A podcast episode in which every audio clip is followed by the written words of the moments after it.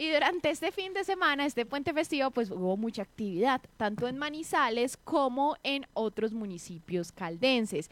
Ayer Manizales cerró el festejo por los 174 años de fundación, muchos eventos durante ese fin de semana, a destacar pues eh, algunos eventos importantes para la ciudadanía como Toros y Ciudad, también estuvo el Grita Rock, también hubo actividades deportivas como el BMX, la valía de karts, hubo competencias, bueno, etcétera. Mucha actividad durante ese fin de semana y eh, Manizales concluyó ayer la programación de 174 años de fundación con freestyle, BMX y Stone. También hubo pruebas de carros, Expo Artes ayer lunes finalizando pues este cumpleaños de Manizales.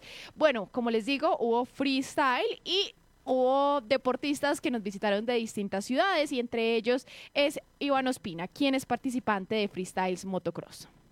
Bueno, estos espacios deportivos en Manizales son espectaculares ya que le dan espacio a los deportes no convencionales de Colombia.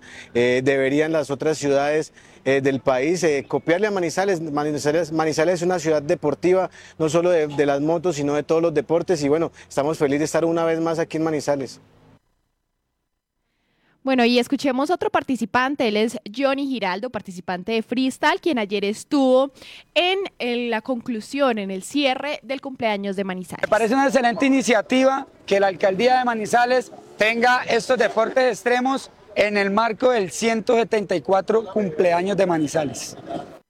Bueno, ya escuchamos algunos de esos participantes, pero Lizeth, antes de irnos a hablar de la programación de este fin de semana, específicamente vamos a hablar de Toros y Ciudad y del Grita Rock, pues eh, también hubo programación en otros municipios caldenses. Por ejemplo, aquí tenemos una foto donde vemos a Palestina, el Parque Palestina llenísimo, llenísimo, porque allí también hubo actividad.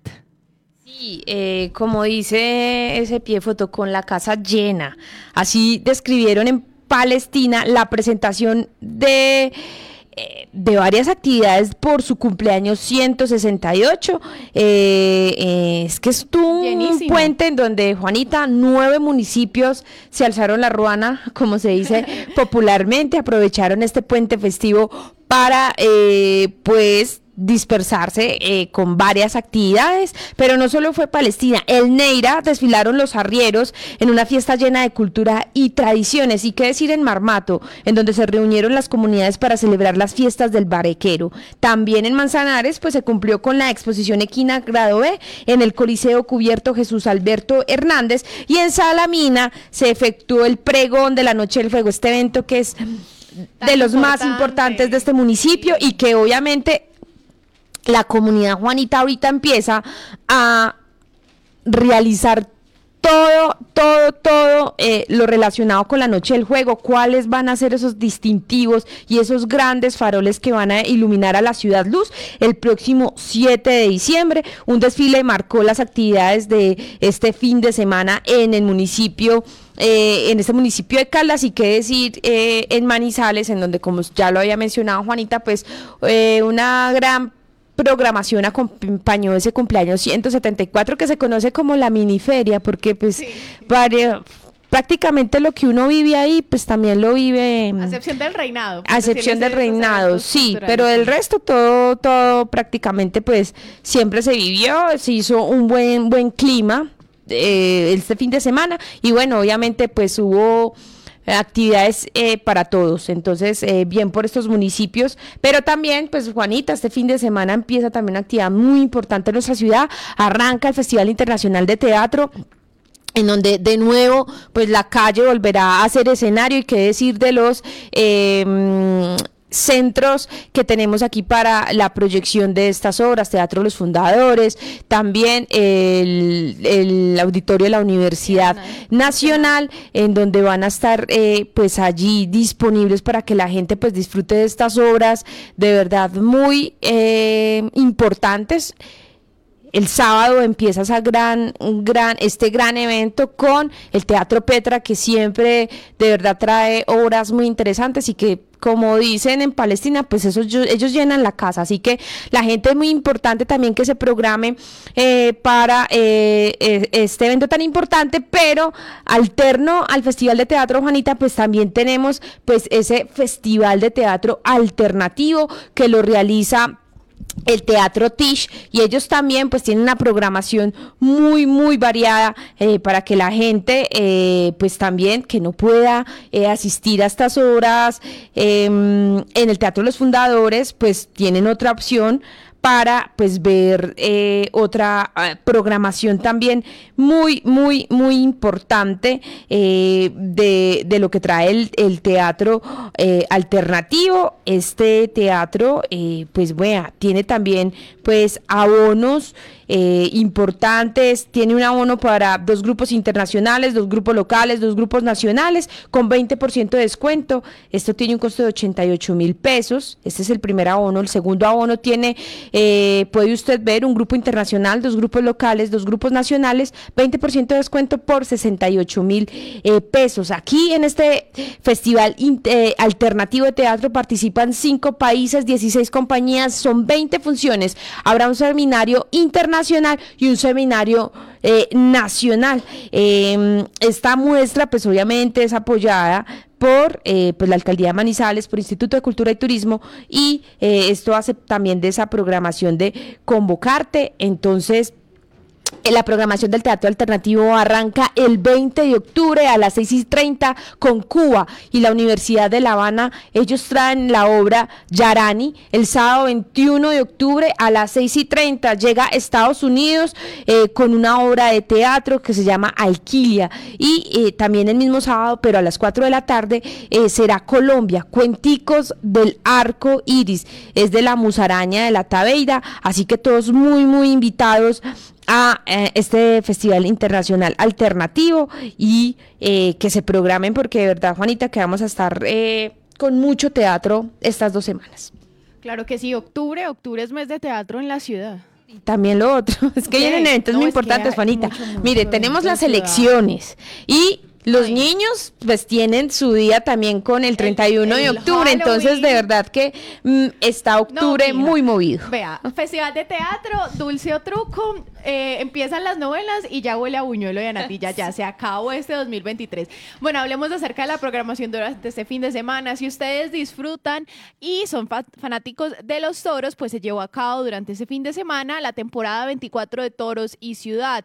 El triunfo fue de Luis Miguel Ramírez, conocido como que fue premiado como el mejor novillero y por esto pues ya consiguió colgarse en el cartel para la novillada de la temporada taurina del próximo año. Calío entonces estará participando y lo estaremos viendo de nuevo para ferias del próximo año. Además de esto, los ganadores del fin de semana fueron mejor subalterno Emerson Pineda y mejor ganadería Altagracia que visitaba desde el departamento de Cundinamarca.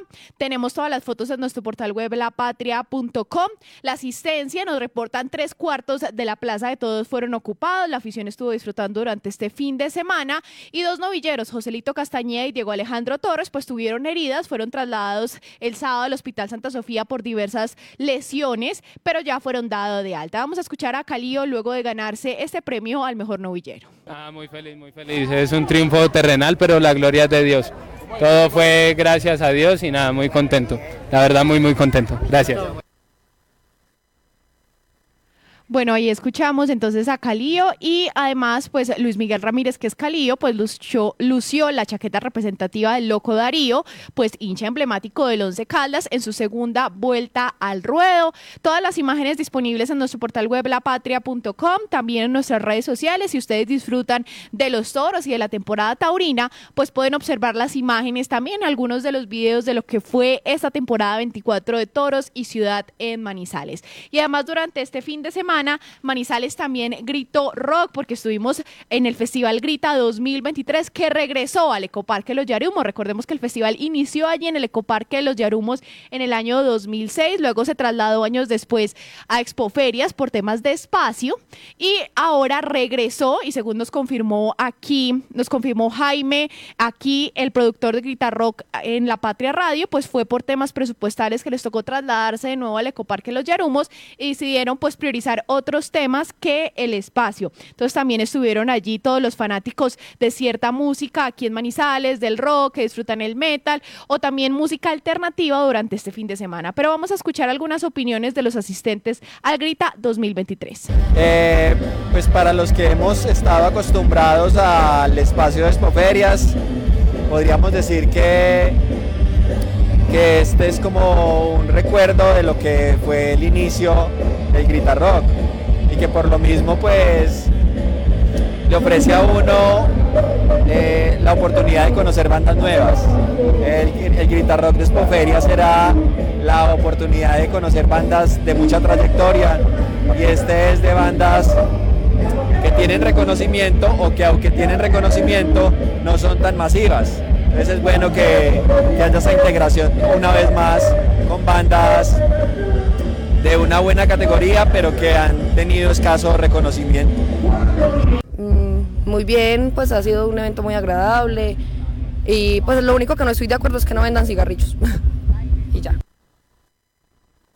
Bueno, ahí escuchamos algunos de los asistentes al Festival Grita 2023. 17 bandas se presentaron durante estos dos días en el Ecoparque los Yaromos. Entonces parece ser, y según vimos las imágenes, Lisset, y eh, los en vivos que estaban realizando en las redes sociales oficiales del Festival Grita, pues mucha gente parece que se disfrutó mucho el ambiente en el Ecoparque los Yarumos. Sí, Juanita, es que el rock acá también eh, es muy importante y ellos también necesitan su espacio es uno de los eventos más esperados durante el cumpleaños de Manizales. Solo en una oportunidad no se pudo realizar, fue en la pandemia. Eh, y, obviamente pues el presupuesto también aquí es muy importante, eh, aunque no se tuvieron los recursos, lo importante, vuelvo, valga la redundancia, es que se pudo realizar, que se pudieron traer esas bandas que el público quería ver y eh, también pues por lo que vemos, pues sin importar el lugar, hasta allá se llegó, hasta los Yarumos, para eh, los amantes de rock pues disfrutar también de las diversas bandas que acompañaron esta nueva edición del festival eh, Grita.